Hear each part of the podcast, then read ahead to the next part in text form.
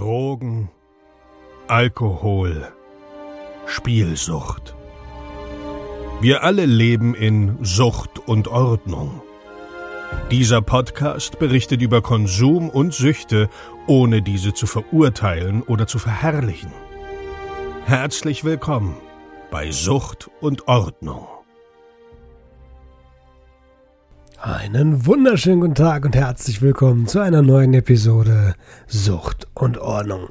Heute ist wieder mal ein Drug Talk. Ich weiß, wir haben ein paar mehr Drug Talks in letzter Zeit. Das liegt einfach daran, dass ich zurzeit viel an der Webseite arbeite, damit die Webseite nun endlich für euch live gehen kann. Ähm, ihr werdet die dann unter www.suchtundordnung.com finden und schaut da gerne mal rein, gebt mir gerne Feedback. Diese Woche sollte das live gehen. Und deswegen auch diese Woche nochmal ein Drug Talk und keine ähm, substanzbasierte Folge, da ich da nicht ganz so viel recherchieren muss und mich, wie gesagt, auf die Arbeit konzentrieren kann. Ich bin trotzdem mega stolz, weil der Gast, den wir heute haben, den kennt ihr eventuell schon aus YouTube-Videos von Hyperbowl oder von Leroy Matata. Ähm, sie heißt Nadira, ist von den Schniebis und war äh, Messhead. Und wie es ihr ging und was sie so erlebt hat, das äh, erfahrt ihr jetzt im Drug Talk. Viel Spaß. Nadira, du bist heute im, im Drug Talk. Schön, dass du da bist. Danke, dass du dir die Zeit genommen hast. Die Leute kennen dich von YouTube, wahrscheinlich von Instagram und höchstwahrscheinlich, also da habe ich dich auf jeden Fall das erste Mal gesehen, bei, du warst bei, bei, bei Leroy, ne? Ähm, und hast dort äh, mit dem zusammen ein, ein, Interview gedreht. Ist das richtig? Ja, das ist richtig. Und erstmal Dankeschön, dass, ich, äh, dass du mich eingeladen hast. Ich habe mich sehr gefreut. Und ja, also es hat alles mit dem, mit dem Interview mit Leroy angefangen, ja. Cool.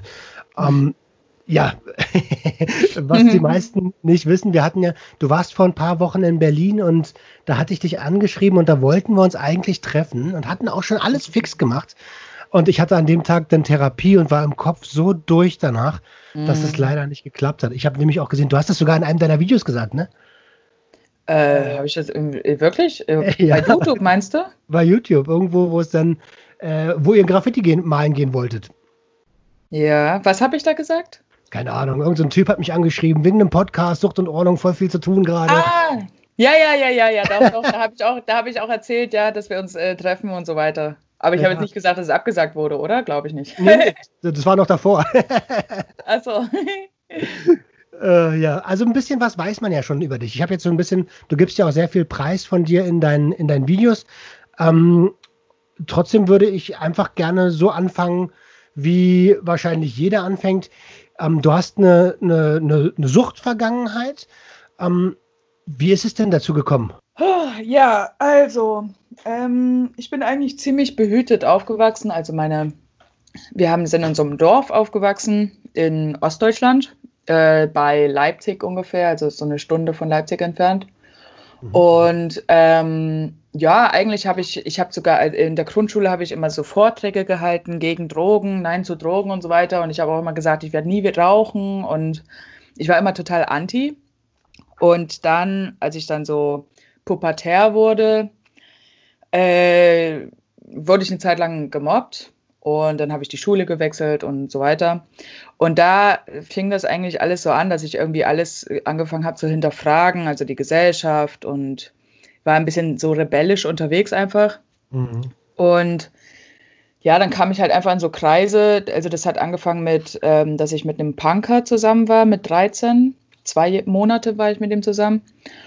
Und ähm, der hat halt, also da habe ich dann das erste Mal gekifft und so. Und ähm, ich fand das irgendwie alles total faszinierend, weil es irgendwie auch so im Gegensatz zu dem stand, was ich eigentlich kannte bisher. Also weil ich halt wirklich so mittlere Oberschicht oder ich weiß nicht, wie nennt man das, halt so sehr behütet. So, ich war damit nie in Kontakt, so, ne, mit sowas. Okay, behütet aufgewachsen. Ich glaube, das, das, ja. das weiß, was du meinst. Ja. Ähm, ja, und dieser, als es mit dem Freund dann vorbeiging, hab, ähm, hat mich ein anderer, also ein Kumpel von ihm, hat mich angeschrieben und wollte mich einfach treffen. Der wollte eigentlich mich wieder mit meinem alten Freund äh, verkuppeln. Mhm. Und im Endeffekt ist es so gekommen, dass ich mit ihm zusammengekommen bin. Und er war heroinabhängig. Und so bin ich mit 14 sozusagen in die hm, Junkie-Szene oder wie nennt man das? Also, ja. Und dann habe ich ähm, ja, ich habe das am Anfang eigentlich gar nicht so wirklich verstanden oder irgendwie gar nicht so richtig realisiert, was das bedeutet und ähm, was das überhaupt ist und so weiter. Ja, aber ich habe mich halt einfach Hals über Kopf verliebt und dann kam es von Zeit zu Zeit kam es einfach dazu, dass ich die Sachen auch konsumiert habe und dann habe ich halt wirklich mit 14 eigentlich schon fast alles ausprobiert, was ich jemals in meinem Leben ausprobiert habe, ja. Wow, also das ist ja schon, also von 0 auf 100 sozusagen. Ja, ja. Ach krass, Alter. Ähm, mit 14, wie alt, da, wie, wie alt war dein, dein, dein Freund, äh, der mit dem Heroin? Der war 21 damals. Der war 21. Wie kommt es, dass, also äh, wie kommt es, dass sich eine 14-Jährige in einen 21-Jährigen verliebt? Hm. äh, also ich muss sagen, also er war, er ist immer, immer noch, also ich äh, mein, ähm, also er ist jetzt noch nicht so auf diesem Weg wie ich halt, also ich will da auch gar nicht so viel drüber reden, mhm. mhm. aber ähm, er war einfach der erste Mensch, der mich, wo ich mich zu 100% verstanden gefühlt habe. Ah. Und ähm, der mich, also weil ich glaube, ich war auch schon oft, also ziemlich frühreif für mein Alter. Also ich habe mir über sehr viele äh, Sachen Gedanken gemacht und so weiter. Und er war halt der erste Mensch, mit dem ich das auch teilen konnte.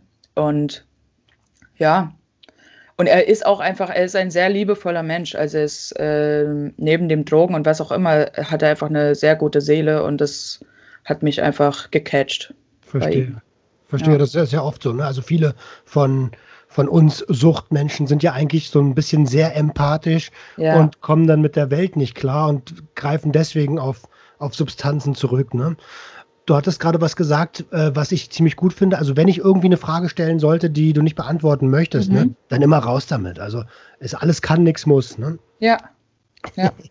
Okay. Um, ähm, wollte ich nur noch mal betonen. Äh, okay, verstehe. Okay, dann ging das mit 14 schon los und du hast gerade gesagt, du hast äh, dort eigentlich durch den Kräutergarten schon alles probiert. Was, welche Substanzen hast du denn konsumiert? Ähm, also ich habe, ich weiß es nicht mehr so genau. Also ich weiß auf jeden Fall, ich habe Koks, Heroin und Crystal innerhalb von kürzester Zeit äh, mhm. konsumiert. Und ähm, dann noch irgendwie, ich glaube, Bombe haben die das genannt. Das war, ich weiß bis heute nicht, was das war. Ich habe auch nicht viel davon gemerkt. Ähm, also ich denke mal ein Teil oder so. Das war so Pulver, was in so Klopapier eingerollt war und das hat man einfach so runtergeschluckt. Ah, das kann ich dir erklären. Eine Bombe ist, äh, ja. genau, im Klopapier, das ist meistens äh, PEP, also Speed. Mm. Ah ja. okay, Dankeschön. ja, ja, da habe ich während der Bundeswehrzeit gemacht. Okay, ja. Was war noch? Ähm, ja, das, äh, oder muss ich halt, also so Speed habe ich auch konsumiert, aber eigentlich ist es so bei diesen Sachen, also hauptsächlich Heroin und Crystal. Mhm. War am Anfang. Ich wüsste jetzt gar nicht, ich muss mal überlegen, was ich noch konsumiert habe. Aber das war, wenn dann nur so, also das gab es auch bei uns gar nicht so viel. Also es war am Anfang war sehr viel Heroin. Da waren sehr viel, also in dieser Kleinstadt, wo mein Freund damals gewohnt hat, hat, waren sehr viele Heroin, äh, heroinabhängig also die ganze Szene eigentlich. Okay. Und dann wurde so ein, also wurde sozusagen die Quelle äh, von der Polizei ähm, hochgenommen und dann gab es halt kein Heroin mehr und dann ist das auf Crystal umge, umgestiegen. Also dann gab es überall nur noch Crystal so. Und es war immer sehr einseitig, also überhaupt die ganze, also das ist hier zum Beispiel in Freiburg ist das ganz anders. Also da gibt es ja hier alles Mögliche. Mhm. Und das gab es bei uns, also das war einfach nicht Thema, irgendwie Pilze oder LSD oder irgendwie sowas. Ja. Wurde konsumiert, was auf den Tisch kommt, ne? Ja. Ja, nach dem Motto. okay, ich verstehe. Oh, das ist schon krass. Also ähm, in der Nähe, das war noch in der Nähe von Leipzig, hast du gesagt, ne? Mhm. Das ist ja ganz oft so, dass in der, dass im, man sagt, also ich war ja im Außendienst tätig und in ganz Deutschland habe ich irgendwie so das Gefühl gehabt, dass alles Mögliche konsumiert wurde. Aber gerade im Osten ist Crystal mhm. so ein Riesenthema, ne? Ja, voll. Also da, da ist es ganz normal. Ähm, also in manchen Zeiten, und ich habe auch über Instagram schreibe ich auch mit vielen Leuten und manche kommen da halt auch aus der Gegend. Und das ist wohl mittlerweile auch noch mal schlimmer. Also damals war es halt, ähm, du hast überall Crystal gekriegt und du hast manchmal, in manchen Phasen hast du sogar besser Crystal bekommen als Gras. Und das ist jetzt wohl noch mal schlimmer, dass es eigentlich, ja, Crystal ist Standard und Gras ist manchmal eher noch so ein Problem. also so, da sieht man mal diese, die, die Flut, die da, also das ist, ja. ja. Breaking Bad sei Dank, nee, war schon vor Breaking Bad. Mhm. Ähm, also ist schon krass, ne? Durch, durch, ja, durch die Nähe zu Tschechien ist das, glaube ich, ne? Mhm.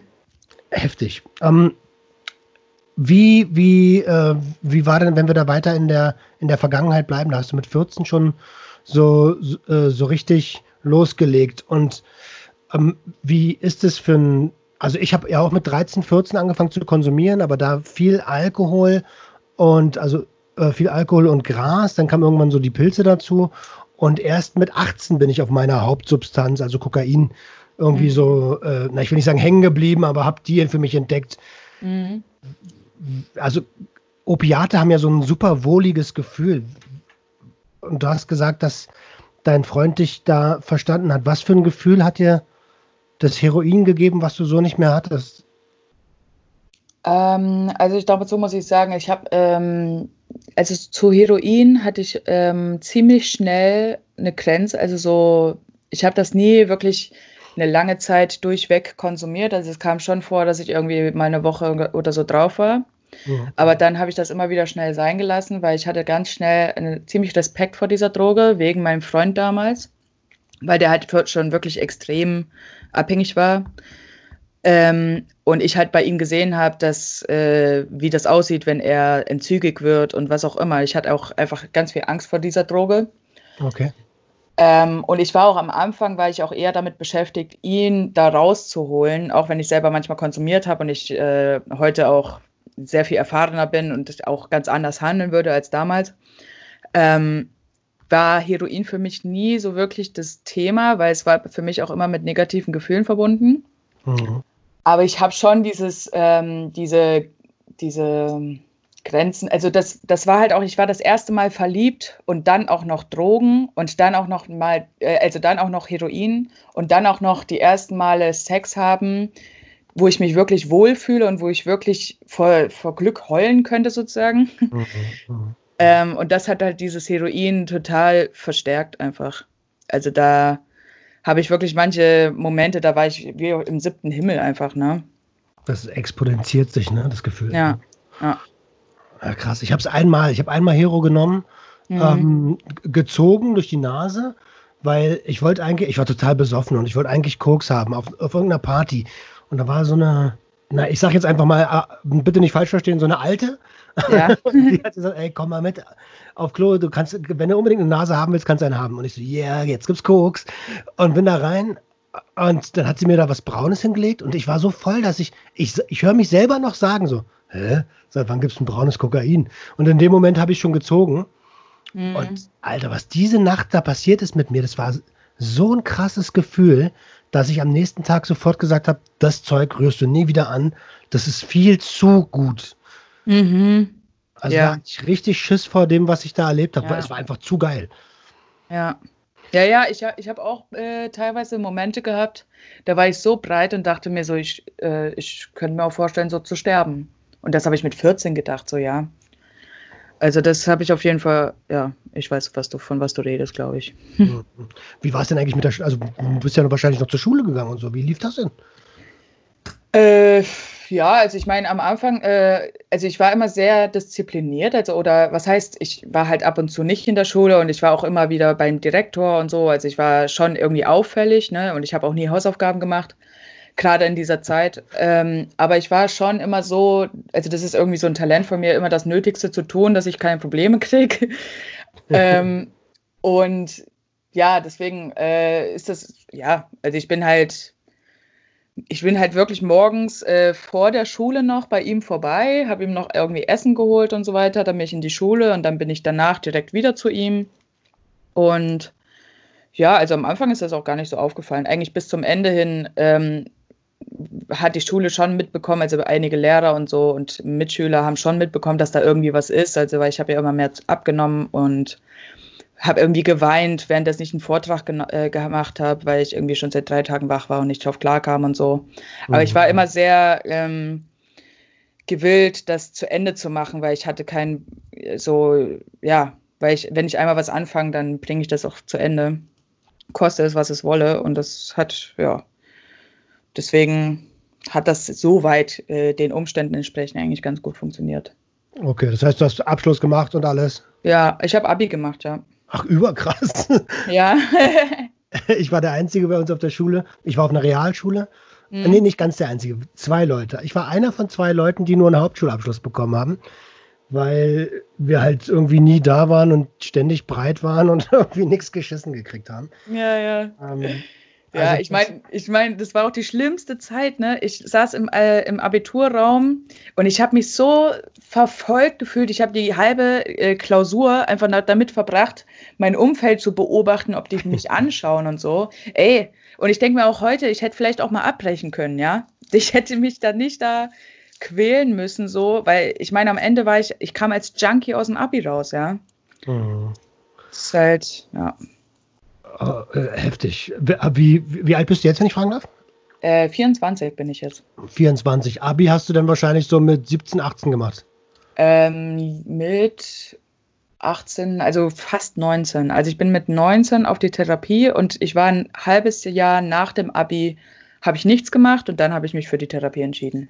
Okay, verstehe. Das, siehst du, das habe ich mir auch aufgeschrieben. Äh, was war der Auslöser, in die Therapie und in den Entzug zu gehen? Ui. Also erstmal, ich, ich war ja von Crystal abhängig, ne? Ah ja, sorry, ähm, stimmt. Ich genau. bin voll beim Heroin noch. Äh, nee, wie, nee. Ist es, wie ist es zum Crystal gekommen? Fangen wir mal da an. Okay. Danke dir. Also, genau, ich war ja dann äh, mit dem Freund damals. Ich äh, muss immer aufpassen, dass ich den Namen nicht sage. Mhm. Ähm, nennen wir ihn doch einfach Peter. Peter. Nee, Peter Marvin. Wir Marvin. nennen ihn Marvin. Okay. äh, ja, oder? Ja, ist egal. Ach, ist ähm, egal. Dein Freund. Mhm. Und ähm, ja, das ging halt dann zu Ende und es war, ich glaube, ich, also er sagt, ich habe äh, heute auch wieder mal mit dem Telefon, also nicht heute, aber ähm, bin wieder in Kontakt mit ihm und er sagt, wir wären drei Jahre zusammen gewesen. Ich behaupte, es wären zwei Jahre gewesen, aber irgendwie sowas dazwischen, ne? okay. Ähm, und nach dieser Beziehung also da in dieser Beziehung sind so viele schlimme Sachen passiert. Also er war irgendwie teilweise clean, dann ist er an, Weihnachten rückfällig geworden, dann habe ich die Spritzen wieder gefunden, dann war der halb tot, weil er einen Herzinfarkt, also nicht Herzinfarkt, aber diesen Herzfehler hatte und was weiß ich. Also wirklich, da ist meine ganze mh, hm, heile Welt zerbrochen, mhm. so in dieser Beziehung. Und mhm. ich würde ihm auch nicht die Schuld geben oder was auch immer, also das auf keinen Fall. Aber ja, also da sind einfach ganz viele Sachen passiert. Und danach war ich echt zerstört. Also ich hatte Liebeskummer bis zum geht nicht mehr, weil wir uns halt getrennt haben, weil es einfach nicht mehr ging. Ähm, und ich war komplett lost. Ich wusste nicht mehr, was soll ich machen, wer bin ich, was auch immer. Ähm, und dann ging es mir erst, also erst so zwei, drei Monate oder so, habe ich so versucht, wieder in mein altes Leben zurückzukehren, mit Gleichaltrigen was zu machen und so weiter weil sich das halt auch komplett aufgelöst hat. Ähm, aber im Endeffekt bin ich dann, ja, da fing eigentlich so meine richtige Drogenkarriere an. Äh, oder was heißt Karriere, aber das, da habe ich mir dann angefangen, selber Drogen zu holen und so weiter. Und dann bin ich aufs, auf Crystal gekommen. Okay. Und ja, dann ging es ziemlich schnell, äh, dass ich abhängig war. Und wirklich jeden Tag äh, mhm. konsumiert habe dann. Okay, ja. verstehe. Das, also Auslöser war quasi äh, bevor wir jetzt auf den Entzug gehen, Auslöser war der, der Liebeskummer, ähm, dass du da gesagt hast, boah, und, und du hast ja eh schon konsumiert, dass du gesagt hast, okay, jetzt gehe ich einfach alleine steil, ist egal. Mhm. Ja, also ich denke, ähm, hinter dem Drogenkonsum an sich und ich glaube auch hinter, hinter, dieser Funktion von Crystal steckt noch sehr viel mehr. Ähm, weil ich ein sehr emotionaler Mensch bin oder sehr sensibel oder dünnhäutig halt.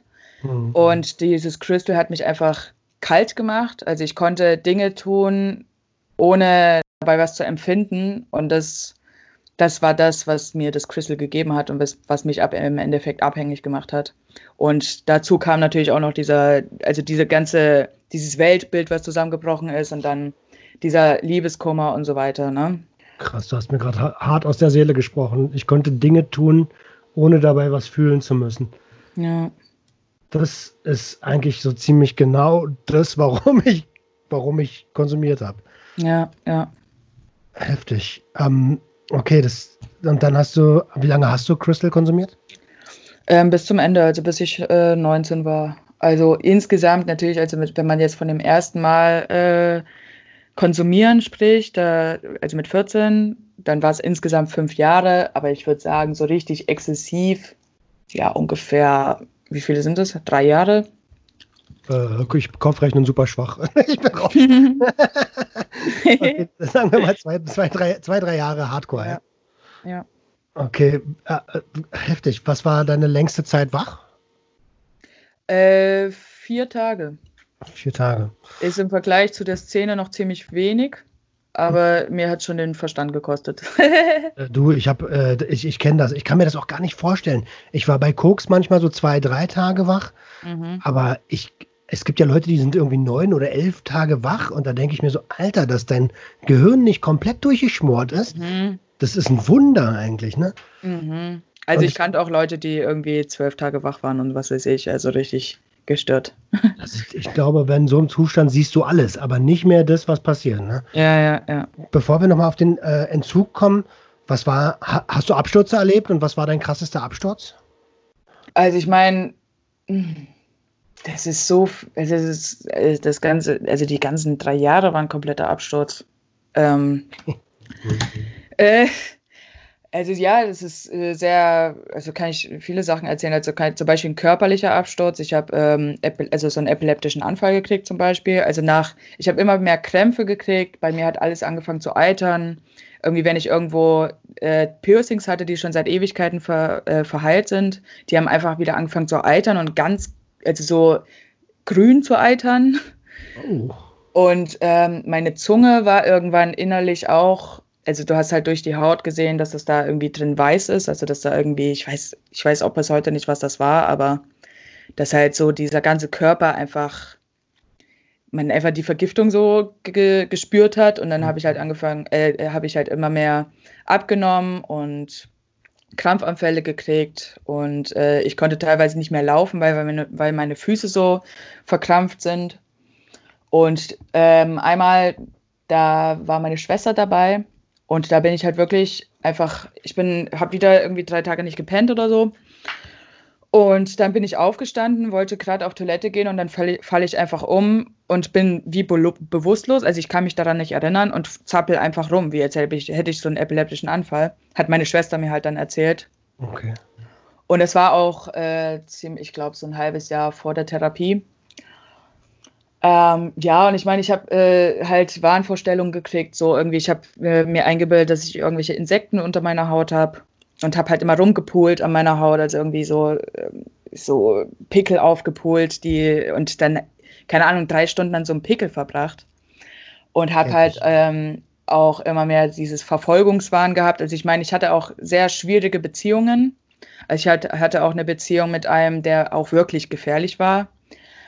Ähm, und deswegen war der Verfolgungswahn jetzt nicht unbedingt, ähm, also jetzt total absurd, aber äh, ich habe halt ihn gesehen, wo er gar nicht hätte sein können. So. Okay, so ein bisschen Paras geschoben.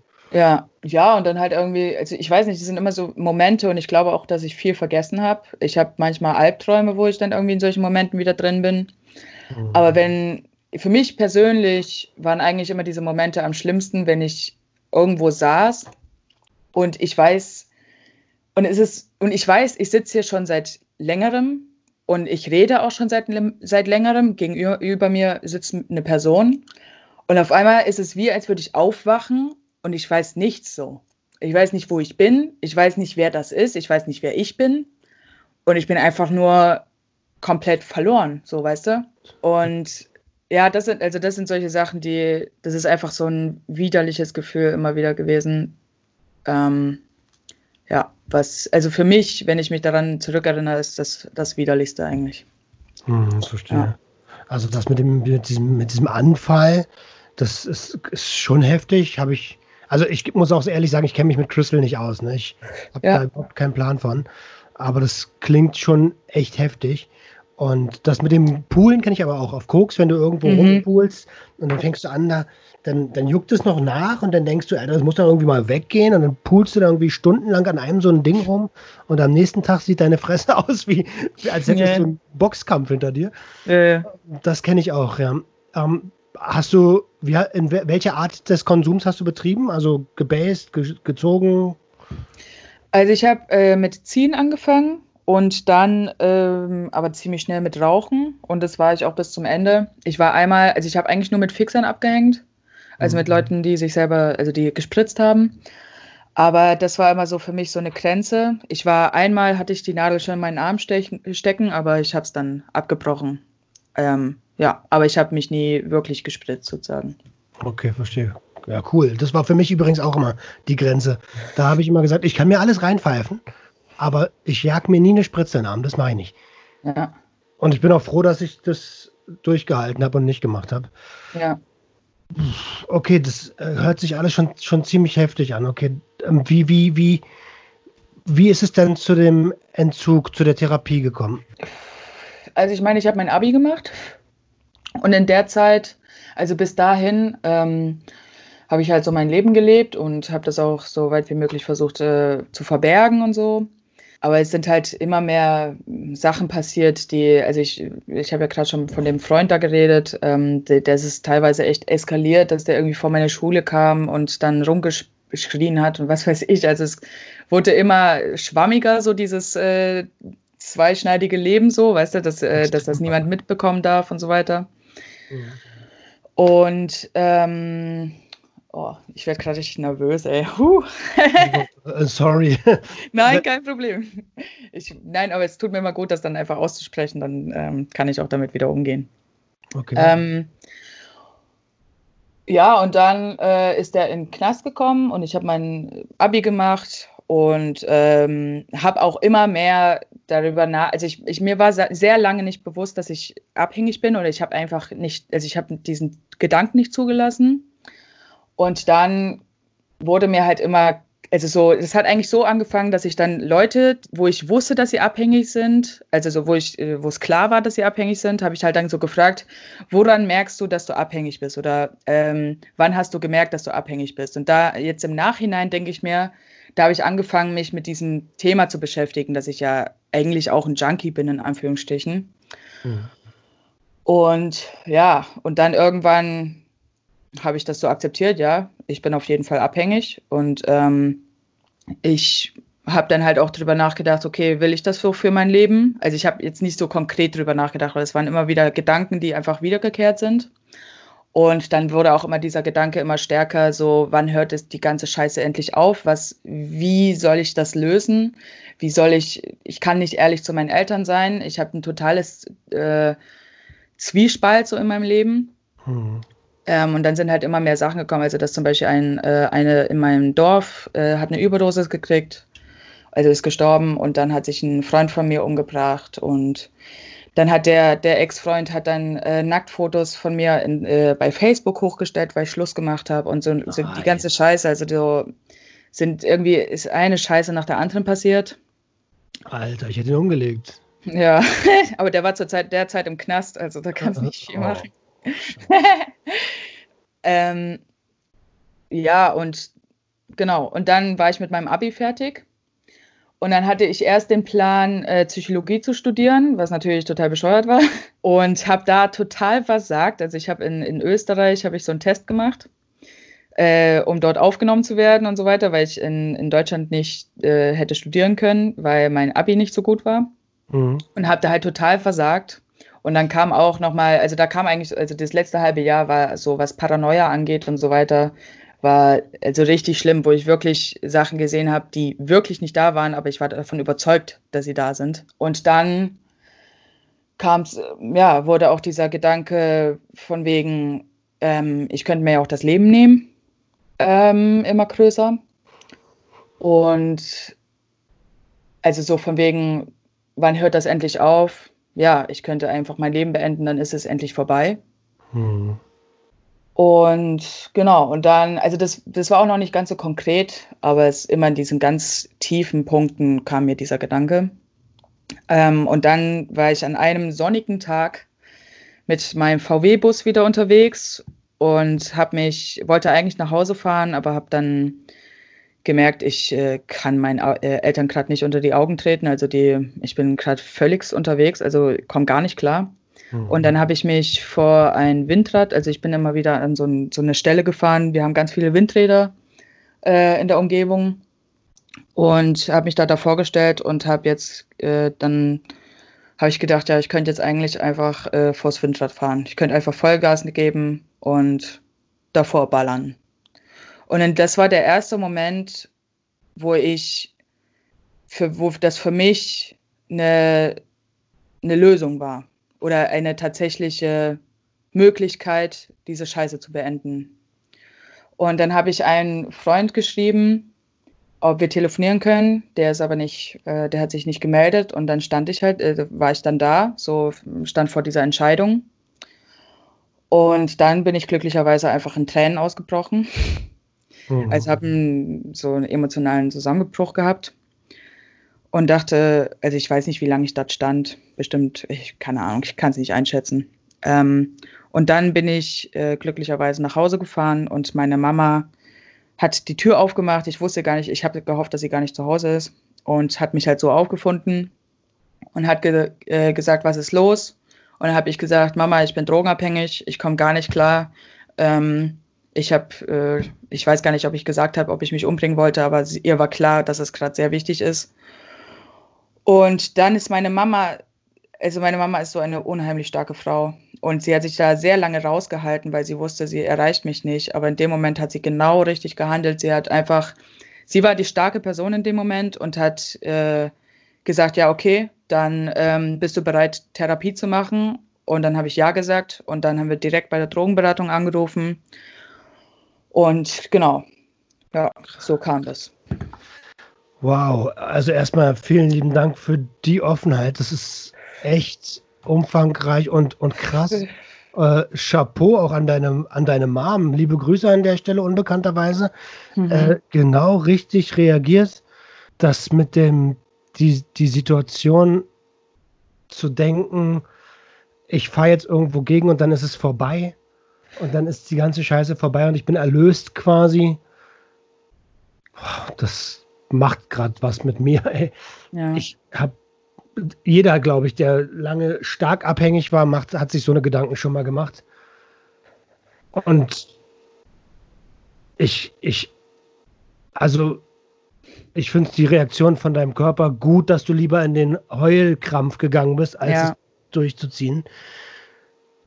Hättest, ich habe, äh, wie fange ich das jetzt an? Ich habe, ich habe auch manchmal so gedacht, ey, jetzt einfach irgendwie ich wusste nicht, wie ich es mache, aber ich habe dann manchmal gedacht, es wär, die Welt wäre besser, wenn ich nicht da bin. So. Mhm. Und das, da habe ich aber auch genauso reagiert. So. Und dann, ich, ich, ich liebe ja auch das Leben. Das hört sich für mich bei dir ähnlich an. Auf ja. der einen Seite so, wenn ich den VW-Bus höre und seine Dreads und so gesehen habe, du bist ein Typ, du, du feierst das Leben auch. Ich glaube, du bist ein sehr, sehr fröhlicher Mensch auch normalerweise. Ja, ja, ja, ja voll. Und voll. dann auf der anderen Seite aber dieses, dieses dunkle, schwarze Loch, was einen kaputt macht. Ja.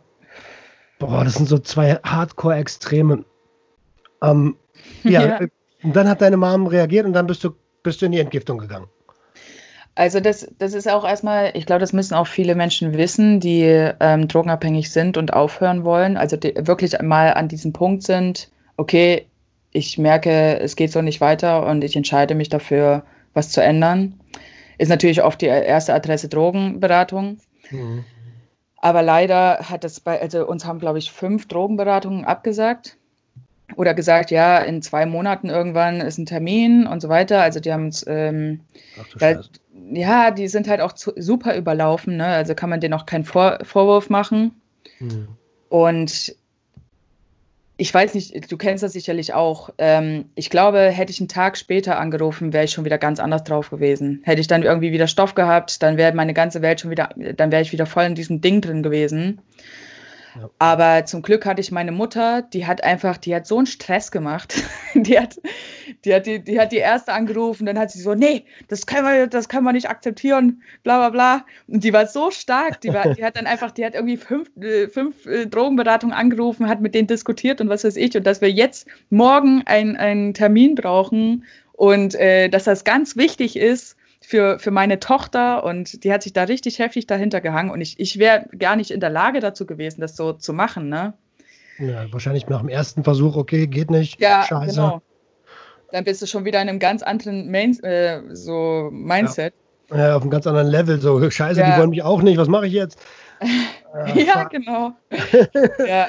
Und ähm, genau, und ich weiß gar nicht wann, also es war dann, dann haben wir einen äh, Termin ausgemacht. Ich weiß nicht, ob das wirklich am direkt am nächsten Tag war. Ich, ich habe wirklich viele Lücken von dieser, von dieser Zeit. Kann ich ja meine Mom eigentlich mal fragen. Ähm, aber dann hatten wir ziemlich schnell einen Termin bei der Drogenberatung und dann waren wir dort das erste Mal dort. Also das war, äh, bin ich auch immer mit meiner Mutter dahin gefahren. Mhm. Und ich meine, ich habe währenddessen auch konsumiert und so, aber ich hatte diese Perspektive oder ich hatte diese Idee davon, okay, du veränderst jetzt dein fucking Leben so. Und ich finde auch, das hat mich auch stark gemacht, dass ich so vor, vor diesem Selbstmord stand dass dann auf einmal einfach alles möglich wurde. So, ich meine, wenn ich mich umbringen kann, dann kann ich alles machen. Dann kann ich mein verficktes Scheißleben, was ich da habe, ich kann alle meine Freunde aufgeben, ich kann all mein ganzes, mein ganzes Leben aufgeben für diese Therapie. Und das war, das hat mir unheimlich viel Kraft gegeben. Und ja, das hat halt äh, schon ein bisschen gedauert. Also ich, wir waren dann ähm, einmal in der Woche, waren wir dann bei der Drogenberatung und die Frau war auch super kompetent, also die war, die konnte sehr gut mit mir umgehen, weil ich bin trotzdem natürlich manchmal total äh, verballert da hingekommen, ne? Mhm. Und genau, und dann haben wir halt nach einer Therapie gesucht. Und was für mich wichtig war, ich wollte so weit wie möglich weg ähm, von diesem Ort. Und ich wollte es, also ich wollte die beste Therapie, die man nur haben kann. Und ähm, ich wollte einen ganz klaren Cut haben. So, ich wollte nicht ein zweites Mal Therapie machen oder so, ein, so einen halb, halbherzigen Versuch aufzuhören, sondern ich wollte zu 100 Prozent mit diesem Leben abschließen, also mit diesem alten Leben abschließen. Neustart, komplett auf Null setzen. Ja, genau. Und ja, und dann haben wir, äh, also dann hat sie mir die äh, Heilstätte Sieben Zwerge am Bodensee empfoh empfohlen und die ist halt auch die strengste Therapie, die du in, in äh, Deutschland überhaupt finden kannst. Und die war halt auch sehr weit weg. Also es sind, glaube ich, mit einem mit Zug mindestens sechs Stunden oder so. Mhm. Ähm, genau. Und dann bin ich erst auf, ich glaube, nach ein paar Wochen, ich weiß nicht genau wie lang, bin ich auf, ähm, ja, genau, wir hatten dann den Antrag gestellt nach ein paar Wochen, also es ist ja auch ein Prozess und dann äh, war die, also dann hatte ich nach zwei Monaten sozusagen den äh, Aufnahmetermin. Und dann bin ich halt vorher auf Entzug für zwei Wochen und dann auf Therapie, zwei Jahre lang. Zwei Jahre lang, okay, ver mhm. verstehe. Ja, es ist auch ein Prozess, ne? Es ist ein, wahrscheinlich ein extrem. Ich habe jetzt, was habe ich denn jetzt? Ich glaube 15 Monate, aber ambulant, weil ich mich, ich sag's dir ehrlich, ich traue mich nicht irgendwie stationär. Ich habe das Gefühl, das ist Knast, so. Ja. Da fehlt mir ein bisschen was. Ähm, aber diese sieben Zwerge, davon habe ich schon mal was gehört. Mhm. Ich glaube, jemand aus meiner Community, der Chris äh, Schwarze Nachteule, liebe Grüße an der Stelle übrigens, ich glaube, der geht da auch gerade hin. Ah, ähm, nice. Ja. ja. der ist nämlich äh, ja, stark ähm, amphetaminabhängig und äh, kriegt es auch alleine gerade über gar, gar, nicht mehr hin. Und ich bin froh, dass er das macht. Ähm, ja, aber zurück zu dir.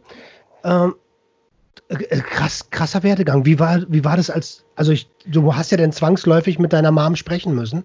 Mhm. Ich weiß von mir, dass es ein extrem komisches Gefühl war, meiner Mutter zu sagen, was ich alles gemacht habe. Mhm. Habt ihr darüber gesprochen? Ähm, also das, das ist auch ein bisschen Vorgeschichte, ähm, weil damals, wo ich mit dem heroinabhängigen jungen Mann voll zusammen war, mhm. ähm, da ist das ähm, da habe ich denen das sogar schon mal gesagt. Ähm, also die wussten, ich weiß, ich habe solche Lücken davon. Ich finde das so schade. Ähm, ich, ich kenne das, macht dir keine Sorgen. Ja. und auf jeden Fall wussten meine Eltern schon, dass ich konsumiert habe. Und ich meine, es war auch schwierig zu, also irgendwann war es halt wirklich auch schwierig zu verheimlichen, weil ich meine, die kannten auch die, die Leute, mit denen ich abhing. Also die, die viele hatten auch keine Zähne mehr und was weiß ich, ne? Also so Hardcore-Junkies, wie man sich die halt so vorstellt. Mhm. Und deswegen war meiner Mutter schon klar. Also sie, ich habe zwar zwischendurch immer wieder so getan, als hätte ich jetzt aufgehört und ähm, was auch immer, aber ich meine, so richtig Thema war das nie, ähm, weil meine Eltern gesehen haben, sie können mich davon nicht abhalten. Sie können nur einen sicheren Ort zu Hause schaffen und versuchen, das Vertrauensverhältnis aufrechtzuerhalten. Und das, also das, das weiß ich auch heute, dass sie sich damals auch äh, Hilfe bei der Drogenberatung gesucht haben und genau die das halt auch so gesagt haben. Und deswegen war das dann in diesem wo ich, wo das mit der Drogenberatung und so weiter äh, losging, habe ich auch, wir haben da gar nicht so viel drüber gesprochen. Es ging eigentlich um Taten, so von wegen, ja, wir, wir, wann hast du Zeit, Termine setzen, anrufen, dranbleiben, dass wir irgendwie, dass sie mich, sie hat mich immer dorthin gefahren. Ich glaube, ich hätte, weil sie, das war sicher eine halbe Stunde entfernt äh, mhm. von dort aus, wo ich gewohnt habe. Und ich hätte es wahrscheinlich auch alleine gar nicht geschafft. Also irgendwie Geld für einen Zug oder was auch immer so äh, zu haben, ne? Und es war, gar nicht äh, so, so viel, ähm, hat meine Mama gar nicht gefragt. Ihr war einfach wichtig, dass es jetzt ein Ende hat. So, ne?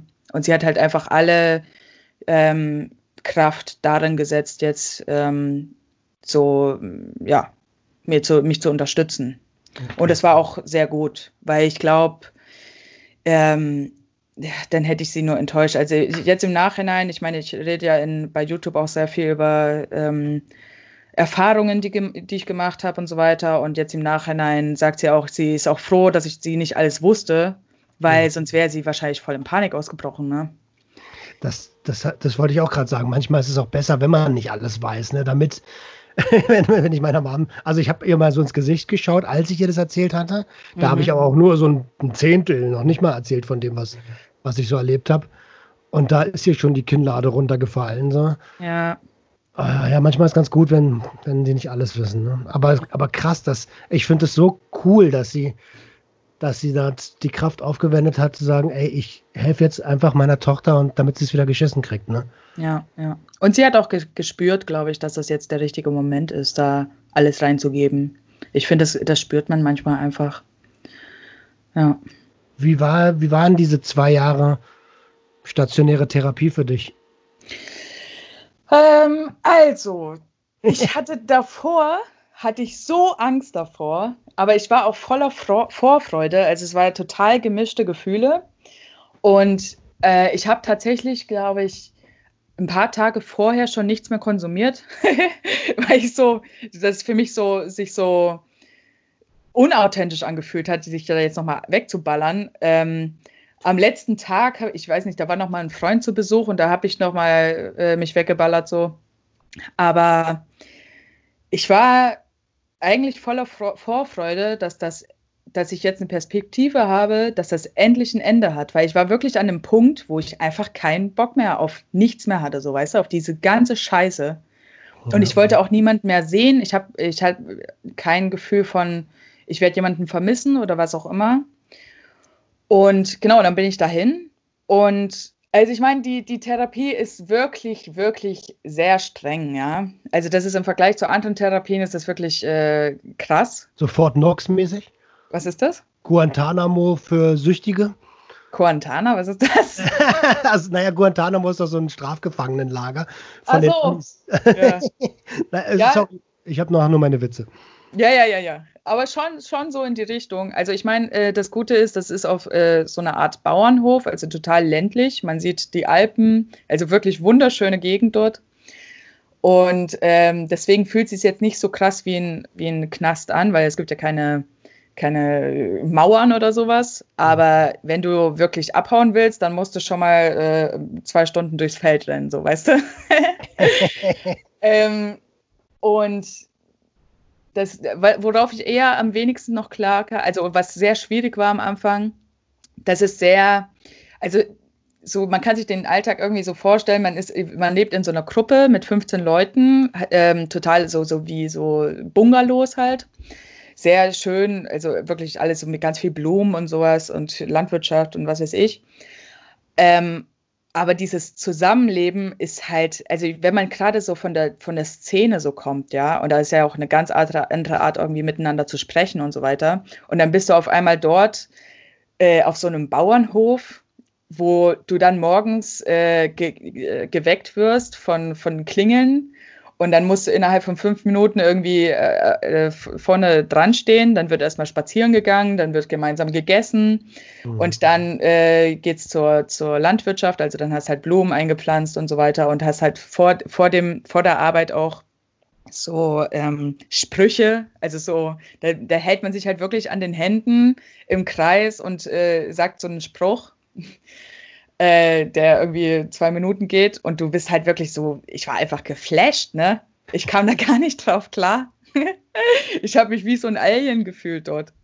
Okay. Klingt so ein bisschen sektemäßig mit so einem Spruch und so. Ja, ja, ja, hat auch, ich habe auch erst am, äh, am Anfang gedacht, so, was, was für eine Sekte bin ich hier gelandet, ja. Okay. Ähm, aber da ich halt sowieso mit meinem alten Leben völligst abgeschlossen hatte, also gefühlt, und das für mich keine Perspektive, also keine, keine Idee davon war, irgendwie da zurückzukehren, konnte ich mich darauf auch einlassen. Ich habe einfach gesagt, okay, ich warte erstmal ab.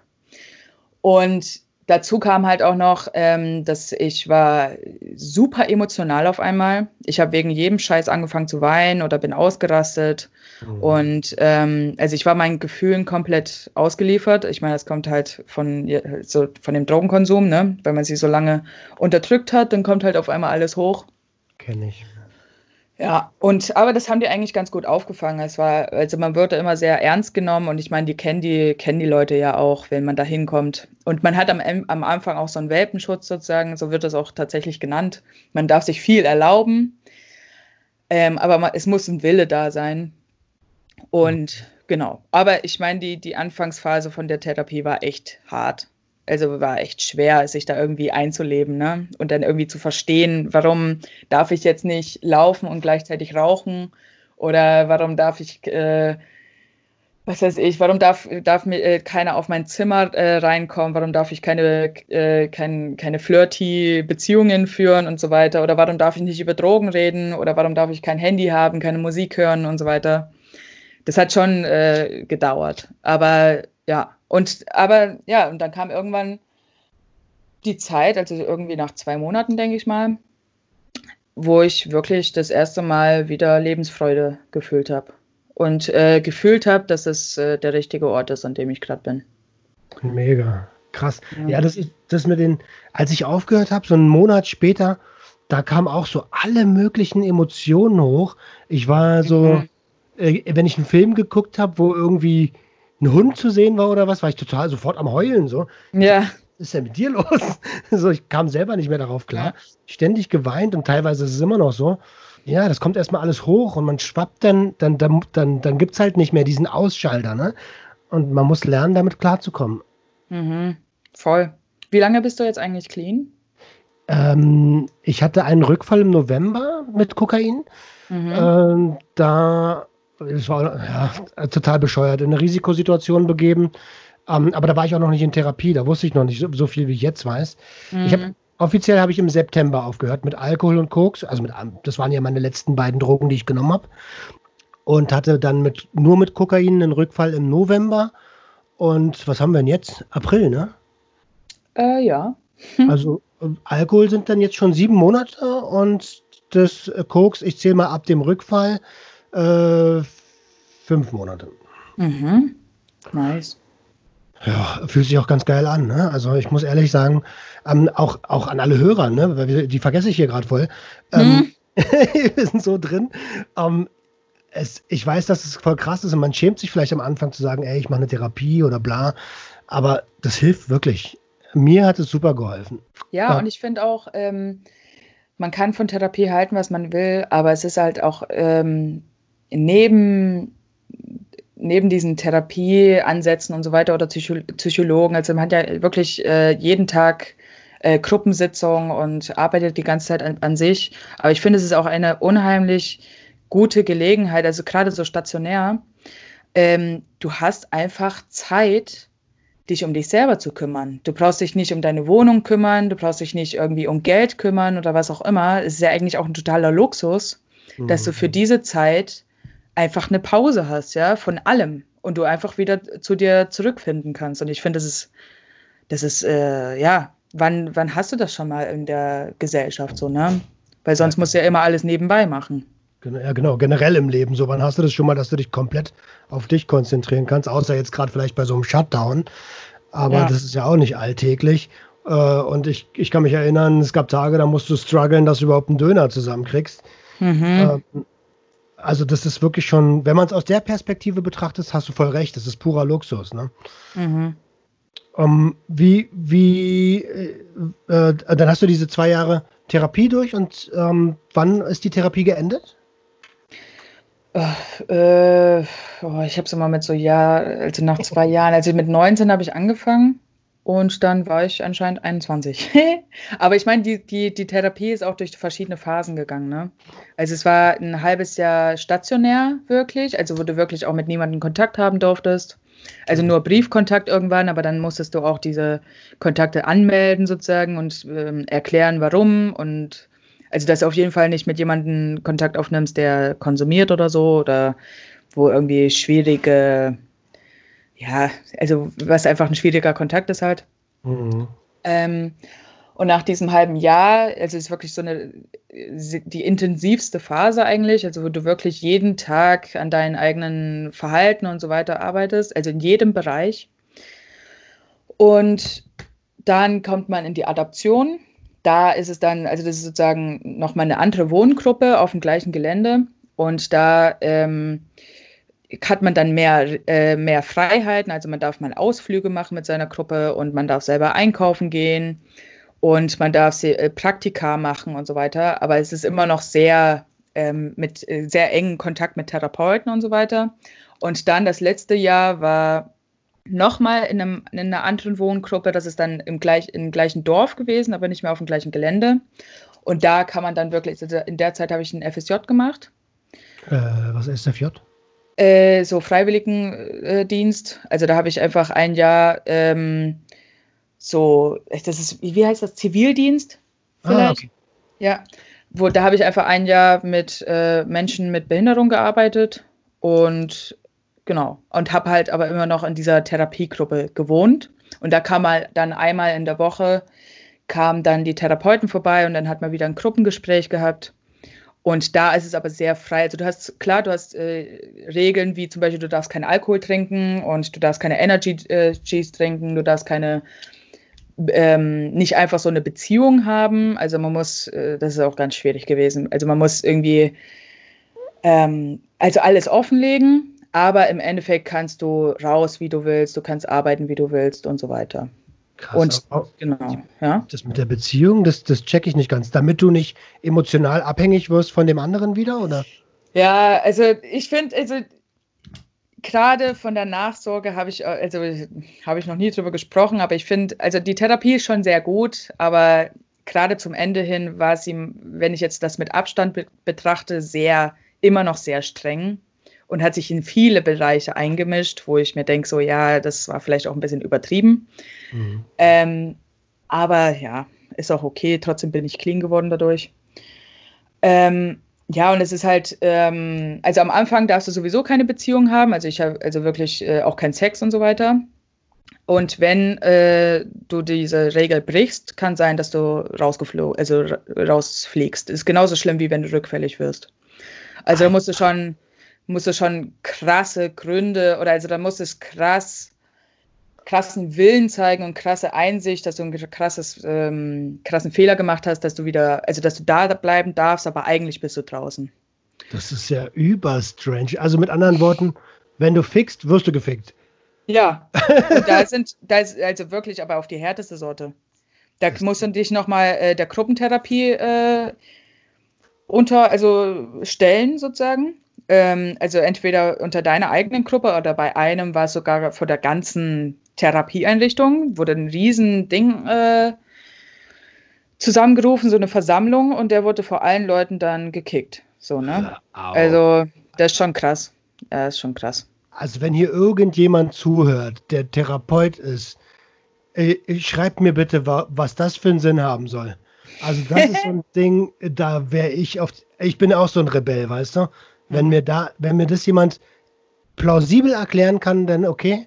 Aber äh. also, das geht gar nicht. ja, also ich glaube, also ich einerseits, also ich finde, es waren schon sehr extreme Sachen dabei, also gerade dieses öffentliche ähm, Bloßstellen und so weiter, das war absolut unterste Sorte so. Aber mhm. an sich finde ich die Regel ziemlich sinnvoll, weil ich glaube, erstens kann man sich sehr gut damit ablenken ähm, mit Beziehungen oder ähm, kann vielleicht auch in der Gruppe zum Beispiel nicht mehr ganz so frei reden, weil es ist ja auch eine, Beziehung, äh, eine Person dabei, die man vielleicht liebt. Und gerade auch so sexuell, ähm, glaube ich, dass ah. viele, gerade auch irgendwie Frauen, ich glaube auch Männer, sehr ähm, keine Grenzen haben. Und das habe ich auch gehabt. Also ich musste das auch erstmal lernen, dass ich auch Grenzen habe und auch Nein sagen kann und so weiter. Mhm. Und ich glaube, das halt, also das gerade diese, die Menschen, die drogenabhängig sind, bringen ja eigentlich ganz viele Probleme mit. Und ich glaube, da umgeht man einfach solche, solche Sachen. Ne? Achso, jetzt checke ich das auch. Das geht ja. um sexuelle Beziehungen innerhalb dieser Einrichtung. Mhm. Und ich meine, nach, au nach außen hast du ja das erste halbe Jahr sowieso keinen Kontakt. Und Ach, eigentlich ja, das ganze Jahr. Stimmt. Okay, dann hat sich's erledigt, weil ich, so. ich habe es überhaupt nicht verstanden. Ich denke so, ja. Die wollen mir verbieten, Sex zu haben. Aber klar, wenn da, wenn es mit einem, mit einem anderen Patienten quasi ist, dann macht das ja schon wieder Sinn. Ja. Und ich glaube, es ist auch sehr wichtig für, es muss eigentlich immer das höhere Ziel sein, clean zu werden. Deswegen ist es auch wichtig, dass man zum Beispiel, wenn jemand rückfällig ist oder so, dass das in der Gruppe nicht verheimlicht wird. Mhm. Also es ist eigentlich das Wichtigste, dass sozusagen das höhere Ziel ist immer, clean zu werden und das muss dann auch leider sein, dass man vielleicht auch mal seinen besten Freund verraten muss, weil er rückfällig war. Weil ich glaube, es ist bei, gerade bei so Therapieeinrichtungen, wo ganz viele drogenabhängige Menschen aufeinandertreffen, ist es super schwierig, äh, diesen, diese Szene da nicht einzuladen. Ne? Dass dann irgendwie der eine fängt an zu konsumieren, dann, dann ist irgendwann die ganze Gruppe rückfällig. Ne? Naja, klar, diese Mechanismen greifen ja dann auch. Ne? Ja, und ich glaube, das ist gerade, ähm, seinen Partner dann irgendwie zu verraten, ist halt auch zum, ziemlich, äh, also dass halt einfach solche, solche zu engen Beziehungen entstehen, dass es eigentlich für dieses höhere Ziel nicht mehr gut ist, ja. sozusagen. Okay, aus der Sicht checke ich das voll. Um, ich habe noch, äh, wir, wir, sind schon fast eine Stunde dabei, Alter, voll krass. Ach, scheiße. Aber warte mal, was hattest du denn? Du hattest ja irgendwas anderes gefragt, irgendwie, was nach der Therapie war oder so? Oder? Ja, das nächste, äh, rein chronologisch gesehen, hätte ich die Frage nicht, aber was machst du seitdem, seitdem du aus der Therapie raus bist? Ähm, also ich habe erst mein FSJ noch zu Ende gemacht. Mhm. Habe dann erst noch in der Nähe von, also auch im gleichen Dorf, habe ich mir eine Wohnung gesucht und habe dort äh, gewohnt und habe dann ähm, auch eine Beziehung gehabt mit einem, mit der auch auf Therapie war. Und äh, weiß nicht, was habe ich dann gemacht? Also ja, ich habe eigentlich zu Ende gearbeitet, mein FSJ. Und dann kam eigentlich schon die Idee auf, ich möchte soziale Arbeit studieren. Ähm, da ist es halt aber ein bisschen schwierig, weil ich habe einen äh, Schnitt von 2,8, glaube ich, im Abi. Und äh, man braucht irgendwie 1,2 oder so im Durchschnitt so für Deutschland, wenn man soziale Arbeit studieren will. Und äh, ja, ist eigentlich auch unwichtig, aber im Endeffekt habe ich dann äh, Bewerbung geschrieben und so weiter und äh, wurde in vielen abgelehnt, aber in Freiburg wurde ich angenommen, weil ich einen Härtefallantrag äh, gestellt habe. Also sozusagen habe ich nochmal diesen Blick daraus, dass ich von der Therapie komme und ich äh, drogenabhängig war, währenddessen ich mein Abi gemacht habe und so weiter wurde mhm. ich dort angenommen. Und nur aus diesem Grund sozusagen. Okay, ähm, das heißt, du hast dann deinen Studienplatz bekommen. Ist genau. ja egal wie, aber du hast ihn cool. Ja, genau. Und dann bin ich nach Freiburg gezogen und jetzt äh, wohne ich hier. und studiere. Jetzt bin ich im äh, sechsten Semester, also noch äh, ein Jahr. Okay, check. Und wir, bist auf einem guten Weg wahrscheinlich, ne? Ja, ja, denke schon. Ja. ja, ja. Super. Was sind denn deine also, okay, chronologisch alles aufgearbeitet. Krass, herzlichen Dank, dass du uns da mitgenommen hast. Um, jetzt hatten wir ja vorhin, ähm, jetzt hatten wir ja vorhin, was war dein, dein krassester Absturz?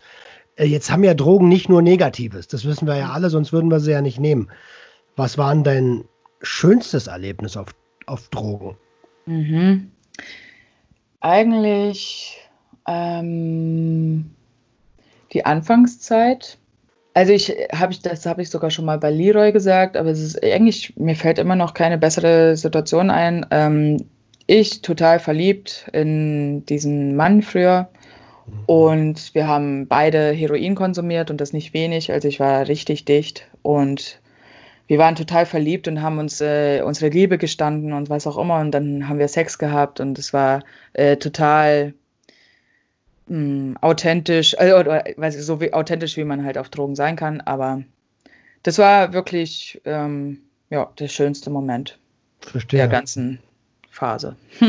Ist ja auch irgendwo nachvollziehbar. Ne? Sex ist sowieso ein krasses Gefühl und dann noch mit äh, in der Kombination mit dem Opiaten ähm, ja. und den Emotionen dazu absolut nachvollziehbar.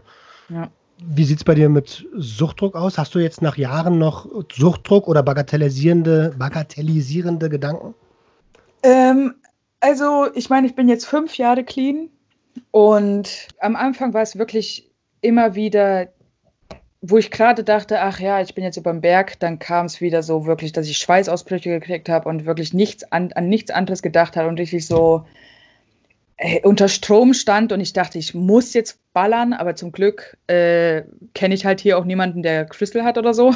Mhm. Äh, das ist eigentlich auch zu meinem Schutz. Ich will auch gar keine Dealer kennenlernen, auch wenn ich Menschen kenne, die irgendwie vielleicht jemanden kennen könnten oder so, aber ich will mich da bewusst irgendwie im Unwissenden halten, so, ne? Ja, voll, voll nachvollziehbar. Ja. ja. Ähm, aber ich habe halt einfach, also ich meine, die Abstände wurden immer kleiner, äh, immer größer. Und mittlerweile, äh, es kommt schon vor, aber es ist wirklich sehr, sehr selten. Und ich habe äh, auch gelernt, damit umzugehen. Also ich bin jetzt nicht mehr diesen Gefühl so ausgelebt. Ich weiß, was ich machen muss dann. Also dass ich mit entweder mit Leuten reden muss darüber oder dass ich einfach duschen gehen muss. Also einfach irgendwie wie mich körperlich irgendwie ablenken. Oder also kalt duschen ist am besten. Oder halt so solche Sachen. Und ich habe mittlerweile ist es Kommt schon mal vor. Also ich würde sagen, vielleicht hm, so alle drei, vier Monate oder so kommt wieder so ein Schub. starkes Verlangen einfach. Und das ist aber dann auch nach zehn Minuten oder Viertelstunde wieder gegessen. Verstehe. Hast du neben dem kalten Duschen noch ein, zwei Tipps für Suchtdruck oder gegen Suchtdruck? Mm, ja. also mh, mm, eigentlich finde ich auch, ich, hab, ich war auch einmal rückfällig äh, in der Zeit. Und aus diesem Rückfall habe ich unheimlich viel gelernt. Und unter anderem das, dass es nicht nur darum geht, irgendwie in, das in dem Moment mit Suchtdruck Richtung, richtig umzugehen, sondern besonders diesen Suchtdruck eigentlich als Zeichen zu, zu deuten, dass irgendwas gerade nicht stimmt oder dass du gerade dich selber überlastest oder ähnliches, weil damals war ähm, war ich in einem Praktikum und ich habe mich total überarbeitet. Ich war wirklich von morgens bis abends äh, mit der Arbeit beschäftigt, auch äh, kopfmäßig, selbst wenn ich nicht immer dort war. Mhm. Und ich bin da raus und war, ich war einfach ausgelaugt. Ich habe einfach 100 Tage komplett durchgearbeitet. Also ich habe immer wieder äh, Tage frei gehabt, aber ich habe mich einfach total überfordert, äh, emotional, körperlich und was auch immer. Und daraufhin ist, der, ist dann der wirkliche Rückfall ähm, gefolgt, sozusagen. Und ich merke halt einfach mittlerweile, wenn, wenn, ich, wenn ich einen Suchtdruck kriege, hat das eher was damit zu tun, dass ich gerade Dinge tue, die mir nicht gut tun oder dass ich Sachen unterdrücke, die mich belasten oder dass ich nicht, nicht authentisch genug bin oder dass ich nicht ehrlich genug bin zu mir selber.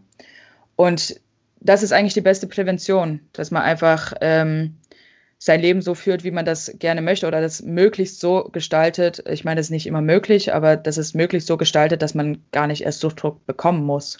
Und dass man, wenn man den Suchtdruck kriegt, auch so ein positives Gefühl dazu, so, okay, ja, das ist einfach ein, ein Zeichen von mir selber an mich, so, weißt du? Ich verstehe es ähm, voll. Voll, ja. der, voll der wertvolle Tipp, ne? Ähm, eigentlich ist das sogar noch der allerbeste Tipps, hinter, Tipp. Hinterfrage das Wieso. Ich hatte es letztens auch gehabt. Ich habe mit meiner Therapeutin sofort gesagt, ähm, du, in letzter Zeit habe ich mal wieder das Gefühl, irgendwie kommt der Gedanke auf, wenn es alles vorbei ist, ob ich nicht wenigstens mal irgendwie Pilze oder so ausprobieren könnte. Mhm, ja. und, und sie hat gefragt, naja, ganz ehrlich, also ich weiß, dass es bei dir nicht so akut ist, aber hast du dich mal gefragt, warum du den Gedanken hast? Und ich so, äh, nö. und da ist aber, da liegt der Hase im Pfeffer, ne?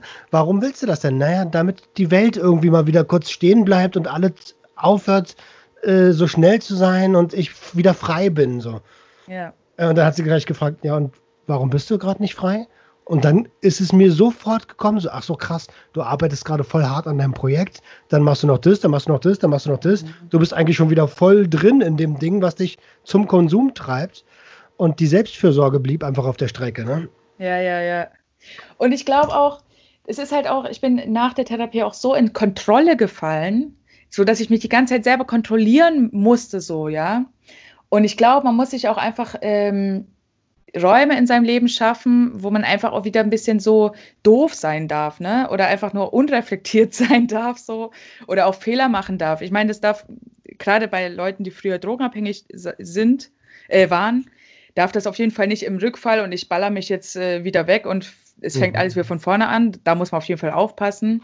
Aber ich habe auch wieder gelernt, einfach einfach wieder dumme Sachen zu machen, so, ja. Und das, das ist einfach schön, dass ich einfach nur eine, eine Studentin sein darf, die einfach auch manchmal unreflektiert ist, so. Und das ist auch voll okay. So, dass man auch irgendwie sich selber auch wieder ein bisschen so diese Freiheit gibt, ja. Aber ich meine, es ist natürlich viel Potenzial, dass das einfach schief gibt, äh, schief geht, aber ja. ich finde das, find das auch, da hast du vollkommen recht. Es ist so ein, dieses, wie so unbeschwert Kind sein dürfen, ne? Mhm so das kleine ja, Kind wieder rauslassen dürfen. Ja. Voll. Und diesen, diesen Gedanken äh, mit den Pilzen habe ich übrigens auch äh, dadurch, äh, also es, bei, mein Rückfall hat damals, es war auf der Fusion letztes Jahr. Ja. Und es hat mit Pilzen angefangen, genau aus diesem Gedanken heraus. Boah, krass, gut, ja. dass du mir das sagst, danke. Äh, Alter, ja, ich habe das gesehen bei deinem YouTube-Video, ne? Das ging, war ja nicht nur irgendwie mal einmal kurzen Rückfall, sondern ging länger, ne? Eine Woche halt, ne? Also so lange wie die Fusion ging.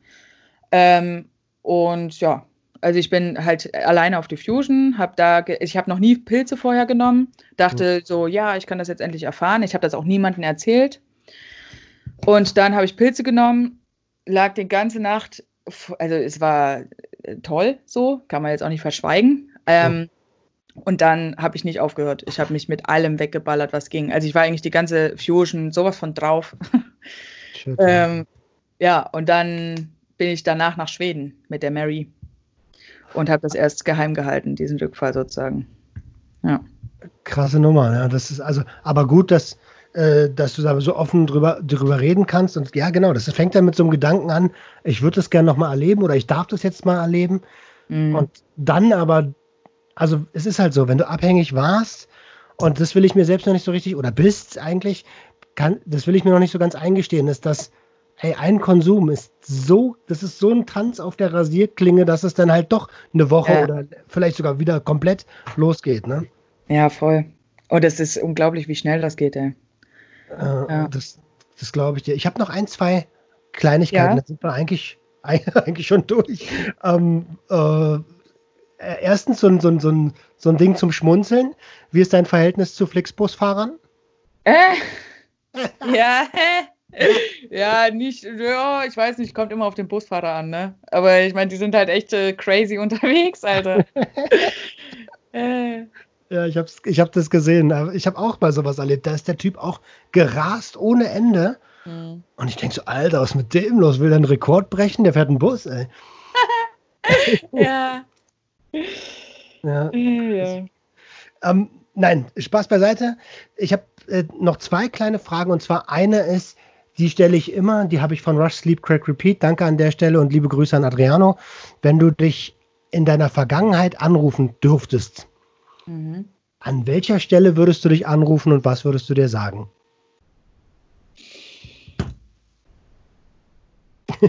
düt, düt. Ja, nee, nee, ich habe ich hab eine konkrete Idee. Eigentlich würde ich mich tatsächlich also es gibt viele Momente, wo ich mich hätte anrufen können sollen, mhm. aber eigentlich tatsächlich an dem Moment, wo ich mich umbringen wollte und ich hätte mir gesagt, ähm, das geht vorbei, aber nicht durch diesen Selbstmord. Cool. De, an dem Moment, an dem Windrad. Ja, also an dem Moment, wo ich äh, wirklich ähm, dachte, es gibt keinen anderen Weg, außer mich umzubringen und es geht nicht anders vorbei. Und ich hätte mir gesagt, das stimmt nicht. Cool, sehr, sehr schöner Moment. Und dann haben wir eigentlich nur noch eine Sache, Nadira. Was möchtest du den Hörern von Sucht und Ordnung, sie sind in jeder Altersgruppe vertreten, mit mhm. auf den Weg geben? Ah, das, ist, das ist eine schwierige Frage, die schwierigste von allen jetzt, ey.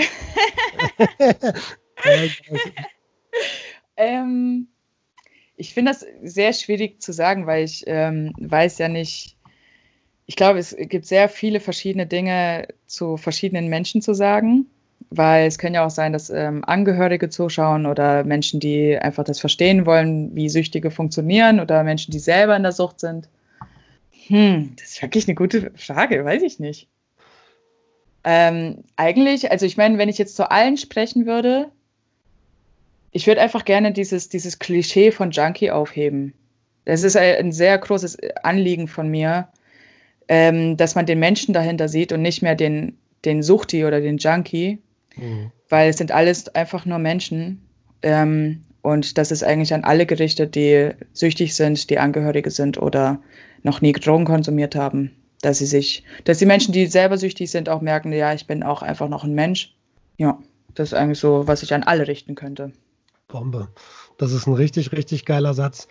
ähm, hat auch noch nie noch, noch keiner gegeben, den Tipp. ähm, Unikat. Ähm, Finde ich, find ich gerade in Corona-Zeiten einen richtig guten Tipp, weil da werden die, die, gerade die Junks werden gerne vergessen. Ne? Ähm, mhm. Ich habe letztens irgendwas gesehen, äh, dass, dass, dass äh, die Leute auf der Straße jetzt durch diese Situation, jetzt mal egal welche politische Spielereien da im Hintergrund vielleicht stattfinden, einfach ähm, sterben, weil sie, weil keiner mehr ihnen Geld gibt, weil keiner auf den Straßen ist und so. Ja. Und da hat eine bei Facebook die Dreistigkeit gehabt zu schreiben, naja, die Schwachen sterben halt immer als erstes. Boah, und da dachte ich mir so, ey, wie empathielos kann man eigentlich sein? So. Mhm. Aber ich denke mir manchmal auch, das sind auch einfach nur verlorene Seelen, ne? Warum müssen sie das denn schreiben? Also ja, mit, so. gerade solche Menschen, die so hasserfüllt sind oder so andere so heftig verurteilen, ich will mir gar nicht vorstellen, wie die sich selber fertig machen. Also, ja. Schön, das mal aus einer anderen Sichtweise zu sehen. äh, ja, Nadira. Ey, wenn du, wenn du mal wieder in Berlin bist, sag mir gern Bescheid, dann lass uns doch diesmal wirklich treffen. Ich ja, achte darauf, gerne. dass das kein Therapietag ist. Ähm, ich bedanke mich von ganzem, ganzem Herzen für deine Zeit. Das war richtig, richtig cool. Vielen lieben Dank dafür. Und ja, wir sind durch. Ja, ich, ich freue mich auch voll. Und äh, wenn du mal in Freiburg bist, kannst du auch sehr gerne vorbeikommen. Und übrigens ziehe ich äh, in einem Jahr nach Hamburg. Also ist Berlin dann gar nicht so weit. ah, voll gut. Ja, ja. lass treffen. ja. ähm, genau, ich, ich fand es auch richtig. Ich habe wirklich gerade so einen Gedanken gehabt, das war ein richtig schönes Interview, wirklich. Äh, du, ich finde, du machst das richtig gut. Also ich fühle mich, ich habe mich sehr wohl gefühlt dabei. Hatte das Gefühl, ich kann sehr frei reden und äh, ich glaube, das könnte echt eine große Sache werden, was du da machst. Dank, Dankeschön. Schau mal. Schau mal. Achso, ey, wenn wir schon an dem, an dem, an dem Honigpunkt sind, wo wir uns Honig ums Maul schmieren. Ähm, ey Leute, folgt bitte dem äh, Kanal Die Schniebis? Die Schniebis, ne? Ja, die Schniebis. Ja, die ja. Schniebis. Folgt dem Kanal, wenn ihr das Gespräch mit Nadira cool fandet. Das, äh, ich folge euch auch, das ist ein toller Kanal und da erfahrt ihr auch noch viel mehr über sie und äh, deine Partnerin Mary. Ähm, aber ich bin nicht mit ihr zusammen. Das denkt zwar jeder, aber wir sind kein Paar. Ach so, nee, nee, nee, nee. Partnerin im Sinne von YouTube-Partner. Ach so. Also, und selbst wenn, das wäre auch vollkommen in Ordnung, oder? Ja. cool. Ja. Ähm, ich, ja, okay. Mhm. Ja, du zuerst. Du zuerst. Nee, nee, nee das frage ich dich gleich. okay, dann beenden wir jetzt die Aufnahme und an euch da draußen ein ganz, ganz tolles Wochenende. Danke, dass ihr euch die Zeit genommen habt und wir sehen uns in den sozialen Medien. Macht's gut. Ciao, ciao. Tschüss. Das war Sucht und Ordnung. Schaltet auch beim nächsten Mal wieder ein. Wenn ihr Anmerkungen habt oder selbst zu Gast sein wollt, um mit uns über euren Konsum zu sprechen, Schreibt uns gerne jederzeit. Und wenn es euch gefallen hat, folgt uns auf Facebook und Instagram. Bis bald bei Sucht und Ordnung.